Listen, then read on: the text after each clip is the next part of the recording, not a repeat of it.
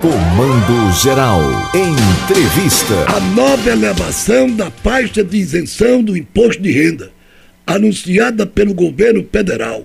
Manuel Bernardino, delegado substituto da delegacia da Receita Federal. Ô doutor, doutor Belarmino, me diga uma coisa. O presidente anunciou, é até quem ganha dois salários mínimos, é amigo? Bom dia a todos.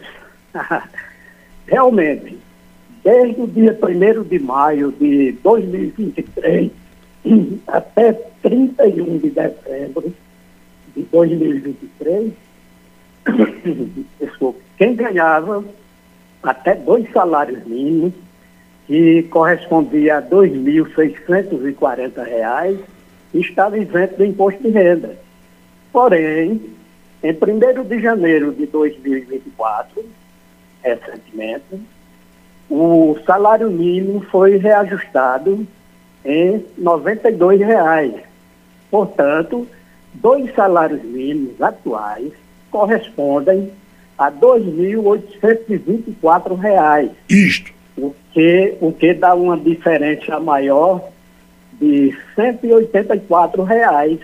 Então, esses R$ 184,00 a mais está sendo tributado desde 1 de janeiro está sendo tributado e o contribuinte que antes era isento, agora está pagando por mês R$ 13,80.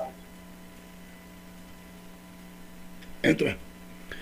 É, essa mudança, essa mudança afeta ou beneficia qual o percentual da população brasileira, doutor? Isso. Veja só, com a isenção de dois salários mínimos ocorrida com a correção da tabela progressiva em 1 de maio de 2023, foram beneficiados 13 milhões e meio de contribuintes. Então, e? 13 milhões ficaram isentos de pagar imposto de renda. Mas agora, a partir de 1 de janeiro, uma boa parcela desses isentos voltaram a pagar imposto de renda até que haja uma nova correção da tabela progressiva. O governo federal já acenou com a possibilidade de fazer uma nova atualização.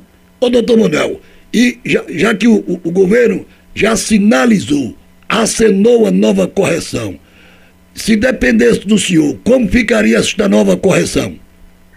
Olha, veja só, a tabela estava defasada em 135%. 135% é a correção. Se ela fosse corrigida integralmente, então quem ganharia até 4 mil e pouco ficaria isento do imposto de renda. Isso. O próprio presidente Lula, em sua campanha, Sim. ele prometeu Foi. isentar quem ganha até 5 mil reais. Isto. Mas a, a realidade é que houve uma pequena correção e estamos aguardando o cumprimento né, da promessa eleitoral. Doutor Manuel Bernardino, delegado substituto da Delegacia da Receita Federal Caruaru. O senhor é patrimônio da Receita Federal, mestre. Um abraço, Obrigado. querido. Obrigado. Abraço a todos. Pronto.